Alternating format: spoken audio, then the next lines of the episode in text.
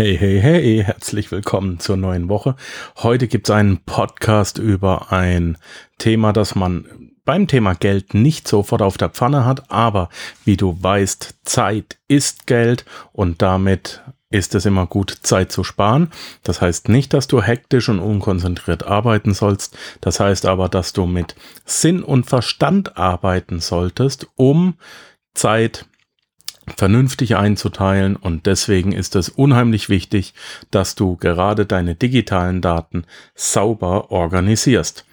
Das geschieht nicht nur auf dem ähm, Laptop oder auf dem Computer, nein, das geschieht auch auf dem Handy. Und wie du deine digitalen Daten gut organisiert bekommst oder wie ich das mache, ähm, das könnte dir über die Wochen, über die Monate und übers Jahr hinweg unheimlich viel Zeit sparen und dadurch möchte ich dir helfen, produktiver zu werden und dadurch möchte ich dir helfen, im Endeffekt unterm Strich mehr Geld zu haben. Also, das erste, was ich gemacht habe, ist, ich habe vor, ja, das sind jetzt schon ein paar Jahre, vier oder so, äh, drei, ich bin mir nicht sicher. Hey, ich weiß es nicht, aber es ist, es gab eine Zeit, da ist dann auf einmal mein Rechner ähm, äh, platt gegangen. Ich hatte nur einen Laptop und musste mir einen neuen holen. Und was mich immer unheimlich aufregt, ist, Apple macht's ja anders, aber ich bin Windows-Freund. Also bei meinen Handys und bei meinem Tablet geht nichts über Apple. Also ich liebe Apple. Bei meinem Desktop äh, hier möchte ich Windows, weil ich akzeptiere einfach nicht die Einschränkungen, die Apple raushaut. Ähm, ich arbeite gerne mit, mit ähm, den Standard äh, Windows-Programmen, wenn sie mal vernünftig aufgehen, die Office und so weiter. Also Outlook ist ja ein Graus, geht mal auf und mal nicht. Ähm, aber das ist ein anderes Thema. Äh, und da ist die Daten äh, Präsenz sehr wichtig und von daher habe ich bereits vor drei oder vier Jahren meine komplette Festplatte in die Cloud ausgelagert. Die Cloud sollte jedem heutzutage ein Begriff sein. Ich darf aber nichts voraussetzen. Die Cloud ist im Prinzip Speicherplatz im Internet, den ich kostenlos oder gegen Geld nutzen kann. Und dabei unterscheide ich, ich nutze verschiedene ähm, Cloud-Anbieter, wie zum Beispiel ähm, die Dropbox. Ich bin ein großer Freund der Dropbox. Ähm, schon allein ja, kommen wir gleich auf die Vorteile zu sprechen. Oder auch OneDrive. Ich benutze G-Drive. Und ich habe auch noch mehrere eigene Clouds mit meinem Geschäftspartner zusammen. Das heißt, wir haben einen eigenen Server und auf dem Server kann man sich tatsächlich kostenlos Cloud-Software installieren. Und diese Cloud-Software, die kannst du dir auf deinem Handy und auf deinem PC, auf deinem Laptop überall installieren. Dann hast du deine eigene Cloud. Und dann hast du auf deinem eigenen Server deine eigene Cloud. Und dann musst du auch keine Angst mehr haben, dass über die Dropbox oder so jemand da rankommt. Wer da nähere Tipps haben will, da gibt mein Partner sicherlich gern mal ein Coaching raus, wenn das gefordert ist. Dann können wir mal ein Live-Coaching abends machen. Ähm, das wird nicht so teuer sein. Wer da was haben will, bitte bei mir melden. Also, das erste ist, ich habe alle meine Daten ins Internet gelegt. Ich habe alle meine Daten in der Cloud. Das ist das Erste. Was bringt das für Vorteile? Nun, ich komme weltweit, wenn ich einen Internetzugang habe, an meine Daten ran und zwar an meinen Original-PC, an alle Daten. Was hat's noch für einen Vorteil? Ich kann alle meine Daten mit meinen virtuellen Mitarbeitern teilen. Ja, wenn ich diesen Podcast hier fertig mache und ich ähm, gib kurz eine WhatsApp in die Türkei, hey, kannst du mir bitte meinen Podcast fertig machen? Dann wird das erledigt. Dann hat äh, meine virtuelle Assistentin Zugriff auf die Audiodateien, auf die ähm, Videos, auf die Sprachdateien, äh, auf die Schreibdateien und so weiter und kann natürlich alles im Original, ohne dass es dauerhaft kopiert werden muss, bearbeiten. Das empfinde ich als Riesenvorteil. Nachteil ist natürlich, dass am Original gearbeitet wird. So. Was ist da wichtig? Wichtig ist, dass diese Daten sinnvoll strukturiert werden, dass nicht nur ich, sondern auch andere damit zurechtkommen. Und zwar nach einem System. So, als erstes entscheide ich mal, äh, welche Daten auf welche Cloud kommen, welche braucht garantiert nur ich und welche muss ich teilen. Das ist schon mal das Erste. Okay. Ähm, das Zweite ist, ich muss Hauptkategorien für die Daten äh, etablieren. Also beispielsweise ähm, eine Kategorie bei mir ist Podcast. Ja, wen hätte gedacht, wer hätte gedacht?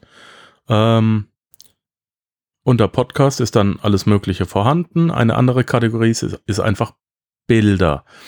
Äh, jetzt kann man schon wieder sagen, welche Bilder kommt in den Ordner Bilder alles rein, geschäftlich und privat oder welche Bilder kommen wo rein. Das ist schon mal ganz schwierig. Ähm, ich habe eine Kategorie Finanzen. Ähm, damit ich aber geschäftlich und privat trenne, hat jede meiner Firmen auch noch einen extra Ordner. Das heißt, geschäftliche Bilder kommen in den Geschäftsordner und private Bilder kommen alle in den Ordner Bilder. So. Also ich etabliere Hauptkategorien. Wie du die aufstellst, ist erstmal egal. Geh mal hin und, und sieh nach, was ist denn das, womit du am meisten arbeitest? Ich persönlich arbeite sehr viel mit Audiodateien. Wenn du kein Podcaster bist, dann tust du das eben nicht und dann musst du auch die Audiodateien, und die nehmen einen riesen Platz weg, aber ähm, ich bin da äh, auf hohem Niveau am Jammern, frag doch mal einen YouTuber, ne? Ähm, von daher, wenn du, wenn du YouTuber bist, auch gut, oder wenn du Blogger bist, dann hast du viel mit, ähm, mit äh, Textdateien zu tun. Wenn du YouTuber bist, viel mit Videodateien ist ganz klar, dann kategorisiere das aber auch. Wenn du Podcaster bist, kann ich dir auch ein Beispiel machen, dann generiere Subfolder und Subsubfolder, also Unterkategorien und erstelle, egal was du bist oder was du nicht bist, erstelle Vorlagen. Einer der wichtigsten Ordner, die ich dir mitgeben kann, ist der Ordner E-Mails oder wie ich ihn nenne, Schriftverkehr und darunter dann E-Mails, weil du kannst ja auch unter, ähm, und das solltest du auch, beispielsweise alle Nase lang mal den WhatsApp ähm, Desktop-Ordner einfach mal kopieren und da rein. Und bei den E-Mails ist es jetzt ganz wichtig, gerade wenn es Kommunikation, äh, oder ich fange mal anders an, äh, ich bevorzuge inzwischen WhatsApp, weil WhatsApp immer chronologisch ist. E-Mail ist immer durcheinander. WhatsApp ist chronologisch auf meinen Gesprächspartner bezogen. Hat aber den Nachteil, dass ich dem Gesprächspartner keine Tags anhängen kann, weil ich vergesse ab und zu Namen. Und wenn mich irgendjemand mal was fragt und ich mich auch eine Woche gut mit ihm unterhalte, dann ist das ja schon und gut. Aber nach einem halben Jahr habe ich seinen Namen vergessen. Und ich kann also sehr schlecht nachsuchen, äh, kann allerdings alle Gesprächsverläufe durchsuchen und finde so meistens mit ein bisschen Aufwand die Menschen wieder. Ähm, ganz anders ist es bei E-Mails. Die sind, wenn du deine E-Mails in einem E-Mail-Programm wie beispielsweise Outlook hast oder Gmail oder so, dann sind die immer irgendwie durcheinander. Und ich persönlich bevorzuge es, wenn ich auch nachweislich gerade bei einem Kunden einen Gesprächsverlauf haben muss. Dann geh bitte hin und speichere jede E-Mail im Ordner ab und zwar nach folgendem System. Du gehst hin und schreibst zuerst das Datum hin. Und zwar rückwärts, wie es die Amerikaner machen. Vierstellige Jahreszahl, zweistellige Monatszahl, zweistellige Tageszahl. Anschließend kommt die Uhrzeit vierstellig, zum Beispiel 1127 wenn es die möglich, also wenn die Möglichkeit besteht, dass du mehrere E-Mails ähm, am Tag mit diesem Kunden schreibst. Jetzt hast du schon mal eine Chronologie, die Windows als Zahl versteht und dementsprechend auch nacheinander ähm, ablegt. Diese Chronologie kann man leicht lesen, man kann sie aber auch leicht überlesen, wenn, wenn man hinten dran jetzt äh, zum Beispiel das Gesprächstopic haben will. Ja, also für das heutige Datum würden wir schreiben 2020 0210 äh, 0600, wenn das um 6 Uhr morgens ist. Und dann musst du jeder E-Mail, also diese, diese Standard-E-Mail-Sachen, re, re, re, re, re, die lässt du weg. Sondern du kannst die E-Mails auch durchnummerieren äh, in 1, 2, 3, 4, 5 oder wenn sehr wichtige Inhalte drin sind, die wichtigsten Stichworte aus der E-Mail oder was in der E-Mail angehängt ist, wenn da ähm, PDFs oder Bilder dran sind, die wichtig sind, dann schreibt das in den Titel, damit du weißt, dass es drin ist. Und dann machst du deinen E-Mail-Ordner auf und kannst nachforschen, wann haben wir was gekriegt und du hast einen chronologischen Ablauf ähnlich wie in, ähm, wie in WhatsApp. Also E-Mails sind mit das Wichtigste, dass die sauber abgelegt werden. Das möchte ich dir mitgeben. Wie gesagt, Hauptkategorien und dann Unterkategorien und Folder und Sub-Subfolder. Ja? Okay. Der Schritt 4 ist die ähm, Namensgebung der Daten. Das haben wir gerade gesagt. Und fang einfach immer an mit äh, dem Datum, dann ist es immer chronologisch. Äh, jetzt noch ein kleiner Megatipp. Wenn du noch chronologisch arbeiten willst, ähm, sagen wir mal, du hast ein junges Startup, du hast Kunden, aber du hast auch nicht allzu viele Kunden, also es kommen nicht jeden Tag fünf dazu. Geh doch mal in Trello.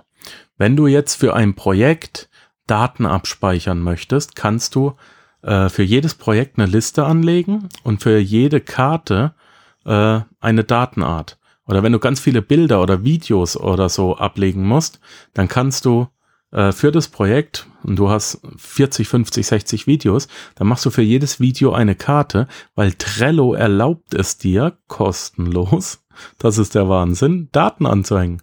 Und ich nutze das auch für den Podcast. Wie geil ist das denn, dass ich einfach eine Karte machen kann? Äh, ich persönlich nutze beispielsweise Trello auch hier als Redaktionsplan.